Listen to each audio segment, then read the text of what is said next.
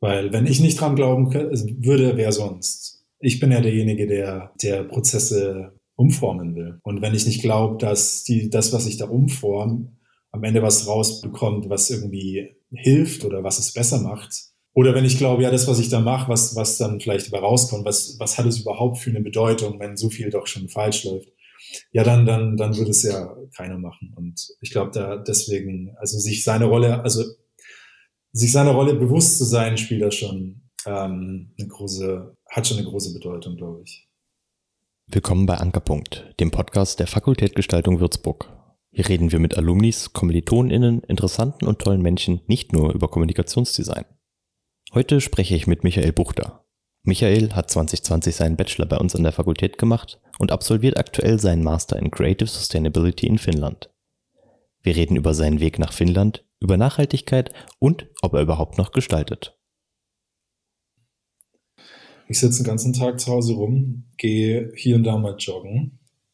Das war es eigentlich auch schon. nee, es ist zurzeit echt nicht viel los. Ähm, es gibt so ein paar Initiativen, bei denen ich gerade aktiv bin, so alles so studentengetrieben. Ähm, aber ja, also man muss sich halt irgendwie so zu Hause selbst motivieren. Also ähm, hast du generell vom Studium an sich weniger zu tun außerhalb der Initiativen? Das geht so. Also ich, jetzt gerade habe ich mir viel Zeit freigeschaufelt. Ähm, das ging halt deshalb, weil ich jetzt mein Studium ein bisschen in die Länge ziehe. Ähm, zweieinhalb Jahre werde ich jetzt den Master machen und deswegen habe ich jetzt gerade nicht so viel zu tun. Ich habe nur ein, zwei Kurse, einen großen, einen kleinen und ja, da kann ich halt jetzt all meine Energie reinstecken, was echt gut ist, weil, weil mir der echt taugt. Ja. Und äh, was interessiert dich da besonders? Also was, was bringt dich auch dazu, dass du das rausziehen möchtest und da mehr Zeit reinstecken möchtest? Naja, also es ist ja so, mein kompletter Master, also Creative Sustainability, so wie ich gerade studiere, der ist so ein bisschen auf dem Konzept aufgebaut, ähm, die verschiedenen Disziplinen zusammenzubringen. Also, ne, also wir halt die Gestalter von der School of Arts and Architecture, dann ähm, School of Engineering die Leute und School of ähm, Business, also die drei auf jeden Fall. Und äh, die haben alle diesen selben Studiengang. Das Coole ist halt, dass die, die ganzen Disziplinen halt, dass die gemeinsam zusammenarbeiten und es ganz viele Kurse gibt, die die dann gemeinsam haben, um halt so krasse Probleme wie jetzt Sachen, die mit dem Klima zu tun haben, irgendwie zu lösen. Weil so krasse Probleme, wie sie gerade haben, da reicht es halt nicht aus, wenn man nur von einer Disziplin, von einem so einem Silo aus draufschaut, sondern man muss halt oder man sollte halt möglichst viele Sichtweisen haben, weil es ist so, das sind Probleme, die sind so vielfältig. Und dann macht es halt voll Sinn. Und gerade der Kurs, den ich habe, ähm, der hat so ein bisschen damit zu tun. Also ist halt Design for Government heißt der. Und in Design for Government arbeiten halt auch die Studenten von den verschiedenen Disziplinen zusammen in Gruppen.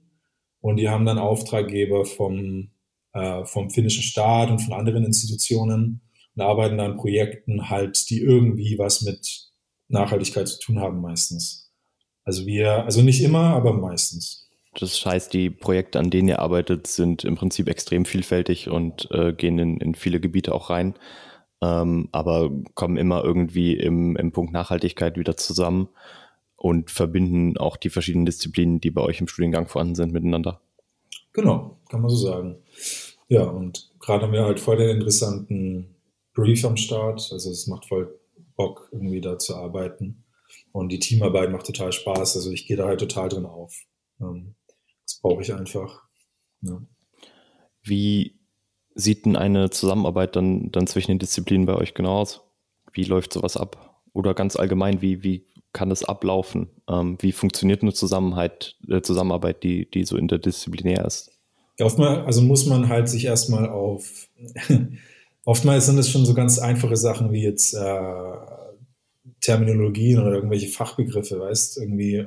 Jeder kommt halt aus seiner Disziplin, jeder bringt seine eigenen ähm, Begriffe mit und jeder hat auch verschiedenes Verständnis von Begriffen. Ja, zum Beispiel, ich als Würzburger Communication Designer hat halt eine ganz andere Auffassung von Nachhaltigkeit erstmal als jetzt irgendwie jemand, der bei, Chem äh, bei den Chemical Engineering Leuten arbeitet oder gerade die Business-Leute haben halt, also kommen von sich aus erstmal mit so einem ganz anderen Verständnis daher. Und gerade so, so ganz banale Begriffe wie Design, was ist Design, was ist Nachhaltigkeit, weißt du, so, so ganz grundlegende Sachen, merkt man dann, wow, hey, wir haben eigentlich ein voll anderes Verständnis davon. Und das ist nicht nur ein Problem zwischen uns jetzt oder eine Tatsache zwischen uns in, im äh, Studiengang, sondern halt allgemein auch, wenn wir jetzt zum Beispiel mit irgendwelchen anderen Interessensvertretern zusammenarbeiten. Aber da jetzt erstmal uns alle im Team auf einen Nenner zu bringen, das ist schon mal so, so, so voll wichtig. Deswegen haben wir auch so viele Kurse zusammen halt, ähm, um, um das irgendwie und also um uns halt irgendwie auf ein Level zu bringen. Entwickelt sich dann auch außerhalb vom Team quasi im gesamten Studiengang oder an, an eurer, ja, oder an der Fakultät oder es sind ja mehrere Fakultäten, ja. dann ein gemeinsames Verständnis von Nachhaltigkeit oder ist das dann immer noch von Gruppe zu Gruppe unterschiedlich? Mm. Ja, es, hm, eine gute Frage. Also es ist auf jeden Fall schon so ein gemeinsames Verständnis da, muss man schon sagen. Also ich habe jetzt auch gemerkt, jetzt ich studiere jetzt auch schon ein halbes Jahr da, dass echt so, also wir uns so ein bisschen, also die Creative Sustainability Leute in so einem kleinen, ähm, in so einer kleinen Bubble befinden. Also man merkt halt, man, man weiß halt, also man, man bekommt ja auch viele Dinge mit, die gerade falsch laufen, die gerade richtig laufen, die besser laufen sollten. Viele so Konzepte in Richtung ähm, neuen äh, ökonomischen Systemen oder so, neue, weißt, neue Denkweisen dann merkt man halt so, ja cool, was ist gerade, also wir, wir sind in der Hinsicht auf Nenner und dann merkt man oft mal, wie krass wir da eigentlich schon drin sind, wenn man dann erst sich mal wieder mit normalen Businessstudenten unterhält oder irgendwem anderen von der Fakultät.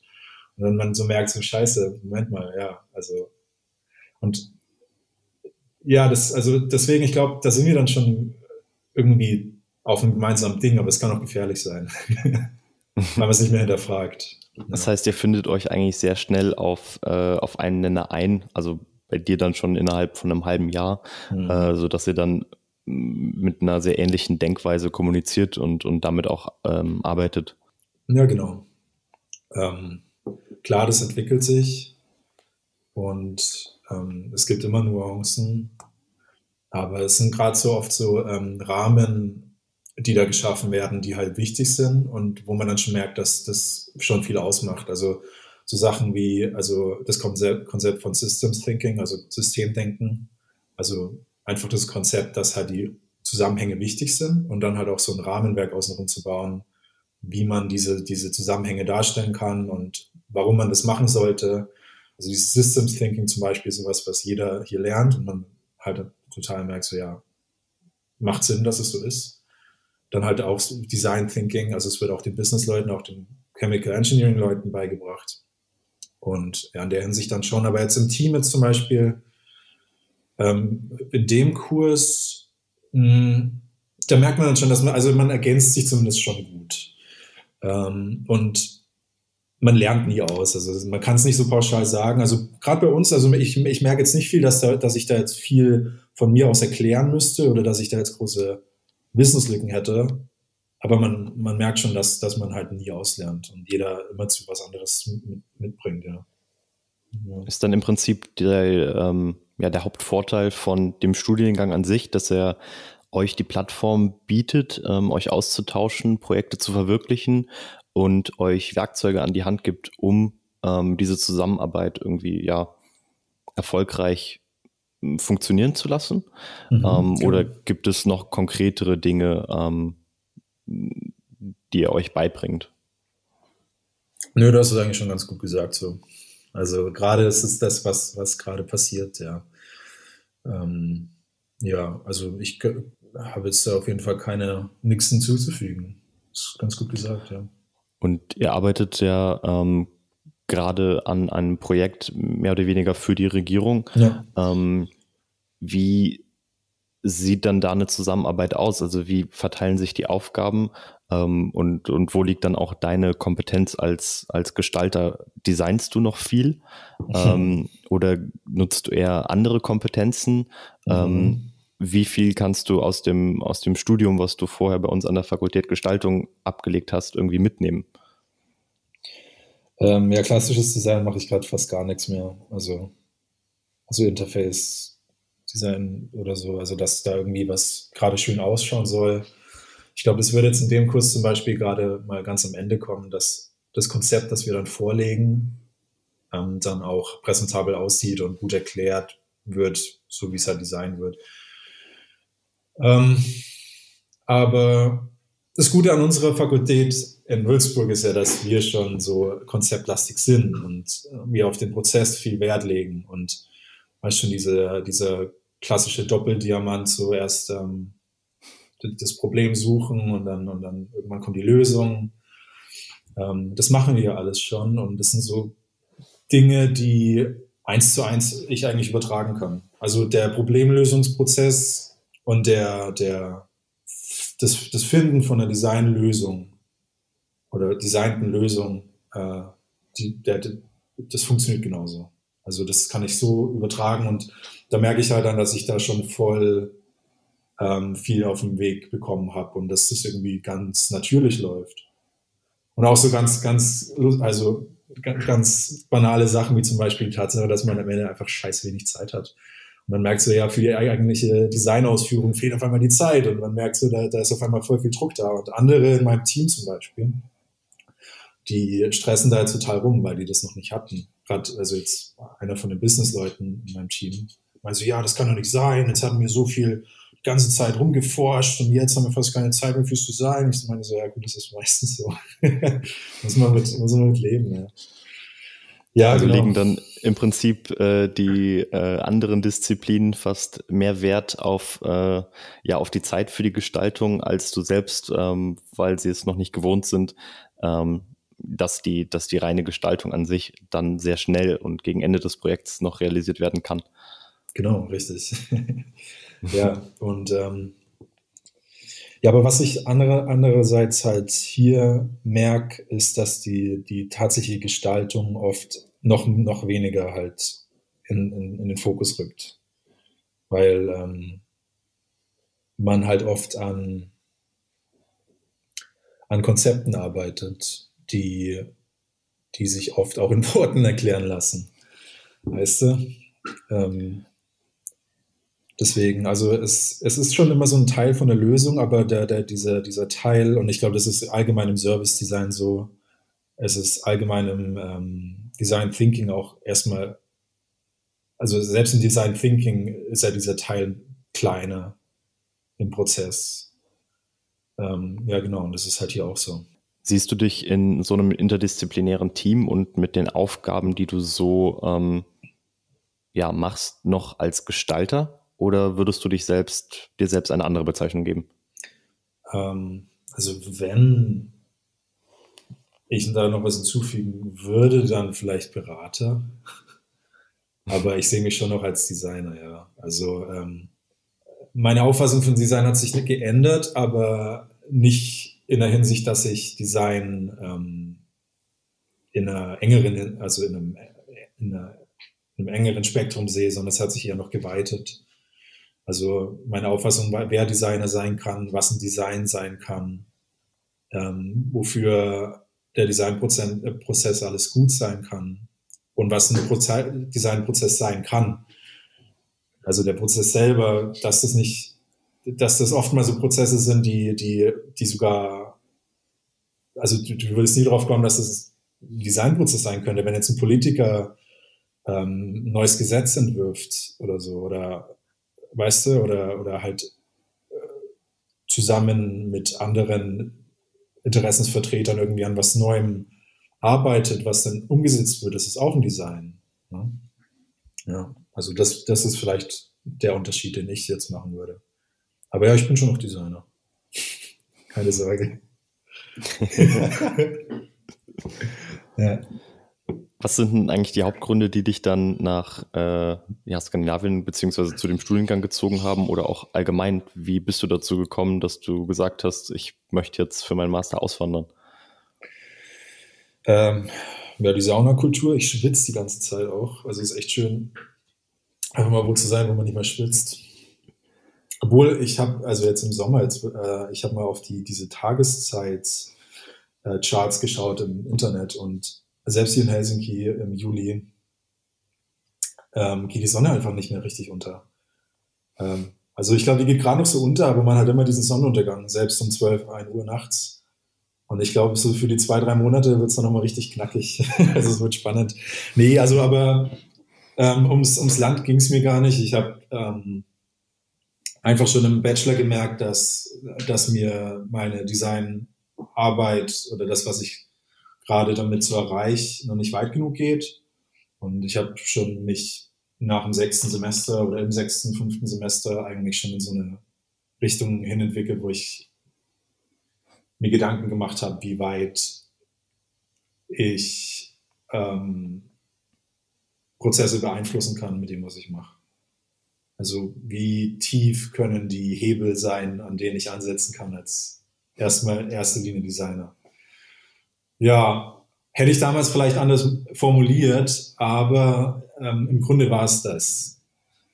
Ähm, ja, und dann im, spätestens, als es dann wirklich Klick gemacht hat, war, glaube ich, in meinem Praktikum, das ich in ähm, Schweden hatte, in so einer kleinen ähm, Designagentur. Das waren nur zwei Leute und ich. Und die haben eigentlich auch eher so Design Thinking Sachen gemacht, aber halt alles eher so, ähm, auch so klassisch so eine, also Beratung und dann halt durchführ, äh, durchführen. Also es war halt ganz oft dann, lief es halt auf irgendwelche Webseiten oder Produktgestaltungen hinaus. Also jetzt nichts super weltbewegendes. Ja, und da hatte ich halt viel Zeit, viel Zeit, weil ähm, einfach viel Zeit da war. Wir hatten nicht viele Projekte zu der Zeit und das ganze Studio hat sich so ein bisschen umgebaut. Einer ist ausgestiegen und so und da habe ich einfach gemerkt, nee, also das, das ist nicht das, wo ich bleiben will und das ist alles nicht sehr nachhaltig, also nachhaltig in der Hinsicht, dass es alles nicht sehr lange so bleibt, wie es, also ne, du designst halt irgendwie eine Website und in fünf Jahren ist sie wieder weg oder braucht eine neue oder, oder so. Und ja, da hatte ich halt viel Zeit, mich dann auch umzuschauen und war dann viel auf so Masterportalen unterwegs. Und da habe ich dann zwei, drei Master gefunden. Einer davon war halt der in Helsinki. Und ja, da bin ich halt jetzt, genau. Und wo war der andere Master? Ich glaube, der andere war in Österreich irgendwo. Ich habe nur vergessen, wie der hieß, aber der hatte auch irgendwie so eine Nachhaltigkeit. Der hieß auch so ähnlich. Irgendwas mit Nachhaltigkeit. Ähm, das war aber trotzdem eher so in die Richtung freie Künste und viel so ähm, künstlerische Projekte, die sich damit befasst haben. Und das war mir zu abstrakt, ne, was heißt abstrakt, aber es das hat, hat nicht irgendwie den Kern von dem gehabt, was ich, also wo, wo ich den Kern gern hätte für mich. Ähm, weil man hat halt so ein Projekt und meistens sehen solche Projekte halt nur Leute, die sowieso sich für solche Sachen interessieren oder die in Museen gehen oder in Ausstellungen. Ja. Wo hättest du deinen Kern gern? Mein Kern? Ja. Ähm, es ist, äh, das sind tiefe Fragen, du. Also ich bin selber noch dabei, es herauszufinden. Ähm, Gerade weil ich jetzt schon trotzdem noch viele Möglichkeiten habe, ob ich jetzt irgendwo beratend für die Regierung, für, für Unternehmen da sein will, ob ich halt die Richtung gehe oder ob ich selber mal was starte, wie es auch andere im Studiengang öfter mal machen, halt einfach mal ein Startup wagen, das irgendwie den Markt von unten zerrüttet. Nee, schwer zu sagen. Also, ähm, ja, also mein Kern ist auf jeden Fall nicht da, wo jetzt andere sagen würde, wo jetzt viele von den Würzburger Designern sagen würden, ja, das ist Design oder das, das ist das, was ich gerade mache. Also das hat nicht mehr viel mit dem zu tun, ähm, das, also hat nicht mehr viel mit, mit der Adobe Suite zu tun, sagen wir es mal so. Ähm, ja. Es ist, es ist schwer zu erklären. Mann. Aber es, äh, ist, ich will auf jeden Fall tiefer gehen, in, in, in, in Prozesse eingreifen. Also im besten Fall halt mit irgendwelchen ähm, Regierungsstellen zusammen zu, äh, zusammenarbeiten als Nachhaltigkeit, Nachhaltigkeitsexperte und in der Hinsicht halt dann meine Erfahrung als Designer mitbringen. Weil Design halt sehr, sehr wertvoll sein kann für solche Prozesse ähm, und, und die Tools, die halt gewisse Designpraktiken mit sich bringen, wie zum Beispiel Co-Design oder so oder halt auch Design Thinking. Auch in der Regierung wird es zum Beispiel immer mal gefragt und da greift man halt dann in Prozesse ein, die halt dann jeden angehen. Ja. Sprich, du nutzt deine Fähigkeiten als Designer, ähm, verschiedene Kompetenzen in dir zu vereinen und damit auch ähm, vermitteln zu können zwischen verschiedenen Informationen ähm, und verschiedene Gebiete zusammenzutragen, um damit dann Lösungen zu finden, die dann eben nicht mehr eine ähm, Gestaltung als Endprodukt haben, sondern etwas ganz anderes, ähm, ja, systemischeres als, als Lösung haben können. Genau. Also das Design ist nicht die Lösung, sondern das Design ist der Prozess in erster Linie. Die Lösung ist dann was, was in erster Linie kein Design ist, sondern das Produkt halt eine, zum Beispiel ein Gesetz. Als, als ein sehr klassisches Polizwerkzeug, aber das muss ja kein Gesetz sein, sondern es kann halt irgendwas anderes sein. Ähm, ja, genau, aber du fasst Sachen gut zusammen, ja. Hast du dabei ein konkretes Ziel, was du verfolgst, was du erreichen möchtest? Geht es dir darum, ähm, allgemein etwas in der Gesellschaft zu erreichen oder für die Gesellschaft zu erreichen? Oder hast du sogar ein präziseres Ziel, was du umsetzen möchtest? Oder ein, ein Streben, worauf du hinarbeitest? Ja, also es, es weitet sich immer wieder und dann wird es mal wieder konkreter. Also als ich angefangen habe, wollte ich unbedingt Richtung nachhaltige Städte forschen und ähm, menschen- und umweltfreundlichere Stadtkonzepte, weil ich da halt viel in meinem Bachelor schon damit gemacht habe.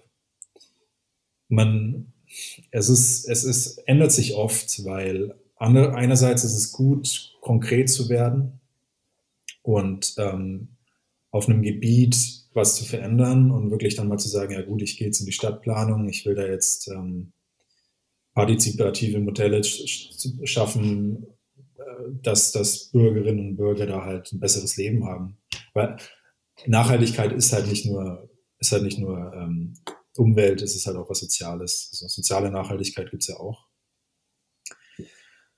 Ähm, ja, und dann, und dann gibt es halt wieder Phasen, wo ich dann wieder mitbekomme, was halt alles passiert und dass man eigentlich viel mehr machen müsste und ja, also es ist, manchmal schwimme ich dann schon und weiß nicht so recht, ähm, wo ich hin will, gerade weil wir uns halt in so einer krass tiefen Krise befinden und die überflutet einen und also mich zumindest ganz oft und macht mich so ein bisschen äh, handlungsunfähig gedanklich.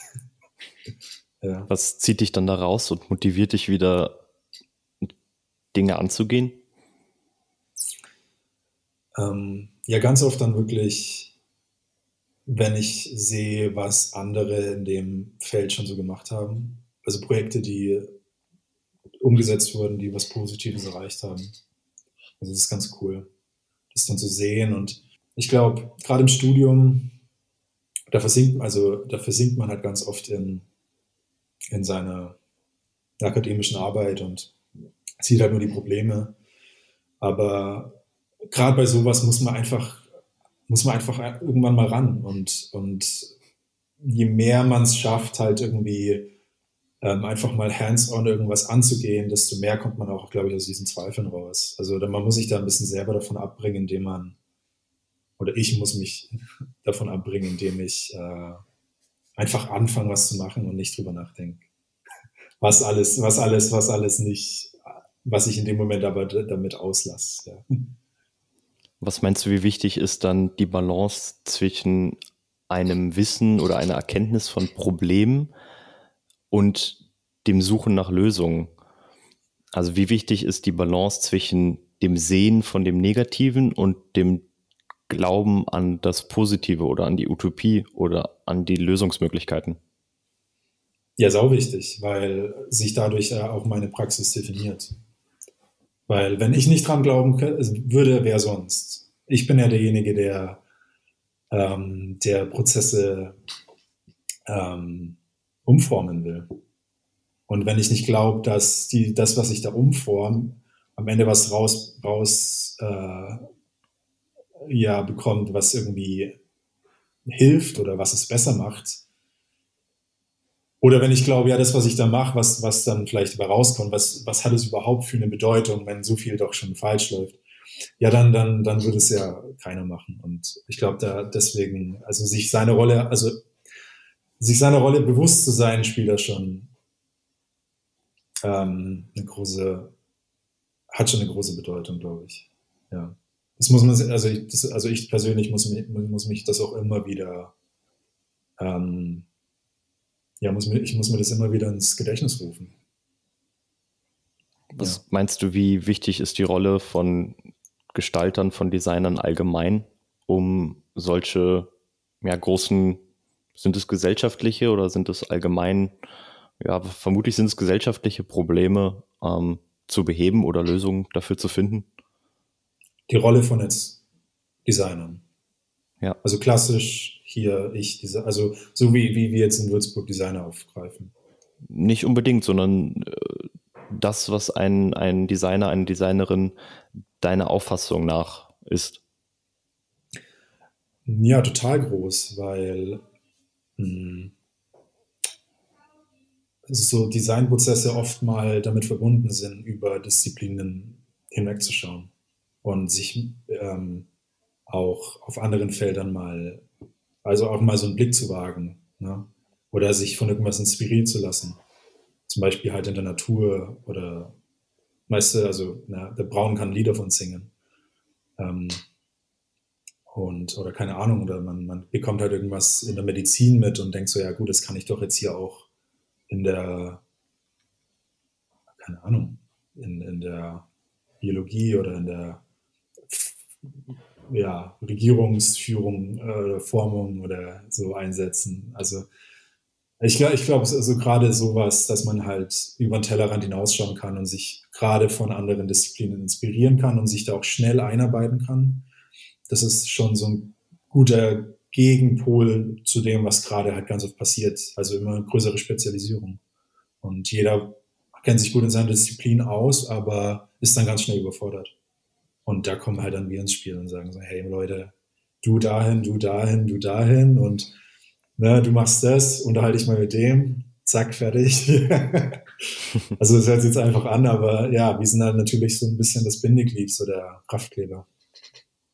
Was meinst du, wie gefährlich ist es, dass man sich als Designerin überschätzt und ähm, vergisst, dass man als Generalist zwar viele Einblicke hat und, und viele Dinge verstehen kann und kombinieren kann, aber dennoch nicht das Wissen in einem spezifischen Gebiet haben kann, ähm, wie es ein Spezialist oder eine Spezialistin dieses Gebietes hat. Ich weiß nicht, ähm, ob sich andere da leicht überschätzen lassen. Also ich weiß, dass es bei mir nicht so ist. Ähm, je mehr ich über was herausfinde, desto mehr Respekt habe ich davor. So soll es ja auch eigentlich sein. Je mehr du weißt, desto mehr weißt du, dass du halt eigentlich überhaupt nichts davon weißt. Ähm, ja, was meinst du, wie wichtig ist, sich dann auch immer wieder daran zu erinnern, dass man als Generalist nicht alles ähm, genau wissen kann? Mhm. Und ähm, ja. wo zieht man die Grenze? Ein ganz einfaches Konzept, einfach Bescheidenheit. Also ich glaube, das ist sehr wichtig. Ähm, deswegen, vielleicht kann es auch nicht jeder, also deswegen kann, glaube ich, auch nicht jeder Designer in so eine Richtung gehen weil ähm, ja, also es gibt, also das Ego ist schon oft sehr groß in der Designwelt. Und Bescheidenheit ist gerade in der interdisziplinären Zusammenarbeit sau wichtig, dass du, dass du gut einschätzen kannst, okay, hier hört jetzt meine Kompetenz auch einfach mal auf und jetzt muss ich immer jemand anderen fragen. Wie lernt man bescheiden zu sein als arroganter oder arrogante Designerin? ja, ja. ähm, my advice an alle die arroganten Designer da draußen. Schwer zu sagen, weil ich, also ich kann mich da jetzt nicht so krass mit identifizieren, aber ähm, oder wie lernt man eben nicht arrogant zu werden, sondern bescheiden zu bleiben? Ähm, ja, ich glaube, da, damit kommt man ganz schnell in so ein Gebiet, so, so Lebensführung. Also das hat auch ganz viel mit, mit, mit, mit Charakterbildung zu tun. Ähm, und da kommt man dann jetzt schon wieder fast ins Philosophische. Das ist okay. Aber ja, wie, wie geht man am besten Bescheidenheit an? Also ich glaube, wichtiger, also, also richtiger Dialog ist wichtig und halt Empathie natürlich. Ähm, das ist aber auch so ein Ding, das krass, also das kann man vielleicht lernen, die zu bekommen, aber ja, die ist also auf jeden Fall wichtig für Bescheidenheit, weil ja, man dann vielleicht auch besser versteht, wo andere Leute ihre Stärken haben. Ähm. Also ist Zuhören eigentlich die wichtigste Kompetenz für eine gute, für einen guten Designer, eine gute Designerin? Ja, total. Also das sowieso. Ähm, ja, zuhören, verstehen ähm, und auch darauf eingehen. Also nicht so, ja, cool, interessant, schau, ich mache jetzt trotzdem mein Ding. Ähm, es ist schon wichtig, dass man, ja, dass man, dass man gut zuhört und ja, also auch sein eigenes Verständnis dadurch irgendwie erweitert oder erweitern kann. Es ist auch sowas, was sich einfach anhört, aber es auch schwer ist, so seine eigenen Weltbilder mal in Frage zu stellen. Ja, aber das wird jetzt sehr allgemein. Also es ist auf jeden Fall, ja, trotzdem auf Listenplatz Nummer eins. Also schön bescheiden bleiben. Ähm, man ist der kleine Designer und der, der bleibt man auch. Ähm, man hat, es ist ein großer Vorteil, ähm, von allem ein bisschen was zu wissen. Ähm, aber es, es, ja, also du brauchst trotzdem deine Experten, die dir immer mal auf die Hand hauen und die dich, ja, ja, also du hast auf jeden Fall nicht die zentrale Rolle in dem System. Du bist eher wie so eine Flüssigkeit, die immer mal, weißt du, die, die zwischen den ganzen Pfeilern der, der Disziplinen dich, äh, sich umherbewegt. Aber du bist auf jeden Fall nicht der große Pfeiler, der in der Mitte überall drüber schaut. Weiß nicht, ob, jetzt, ob das jetzt eine gute Metapher war. Ja, naja. Was macht dich denn dann relevant? Mich als Designer relevant? Mhm. Ja, also wie gesagt, also das Bindeglied zu sein und ähm, ja nicht nur das Bindeglied, sondern auch ja so, so das Mittel oder der, der Weg des geringsten Widerstandes für Leute, die mit mir zusammenarbeiten. Also ich versuche ja die, also ich versuche nicht nur das zu verstehen, was die anderen Disziplinen da gerade machen. Ich versuche auch alle auf ein gemeinsames Verständnis von den Konzepten zu bringen, an denen man gerade arbeitet und an den Zielen. Weil, wie gesagt, ich habe es ja am Anfang schon gesagt, oftmal bringt jeder sein eigenes Verständnis von ganz einfachen Sachen mit. Und da wäre es zum Beispiel ganz gut, als Designer zu sagen, okay, jetzt schaue ich erstmal, dass alle Tabula Rasa machen und sich erstmal einigen, was sind die Begriffe, wie definieren wir sie. Ja, also da ist zum Beispiel eine sau wichtige Rolle. Also einfach diese, diese, ja, im Englischen würde man sagen, der Facilitator, also der, der den Prozess vereinfacht. Ja. Nur, dass du das jetzt nicht mehr visuell machst, wie du es vielleicht in deinem Bachelorstudiengang hauptsächlich gemacht hast, mhm. sondern auf einer direkten kommunikativen Ebene. Genau. Und ganz oft halt, also es kann schon was Visuelles sein ähm, äh, im Team, aber dann halt das Visuelle entsteht dann gemeinsam ganz oft oder halt das, was entsteht, entsteht gemeinsam. In Würzburg war das nicht oft so. In Würzburg ist es eher so, ja gut, wir hören uns die Experten an, ähm, wir hören uns deren Ergebnisse, deren Meinungen an und ähm, nutzen die dann irgendwie. Sollte ein Designprozess dann allgemein mehr in eine Co-Kreation gehen, mehr in eine Zusammenarbeit mit anderen Menschen, mit äh, vielleicht auch Kunden und Kundinnen? Mhm. Ja, auf jeden Fall. Also das muss auf jeden Fall passieren. Ähm, ja, wir, wir, hey, also wir in Würzburg machen da schon echt eine gute Arbeit, so ist ja nicht. Ne?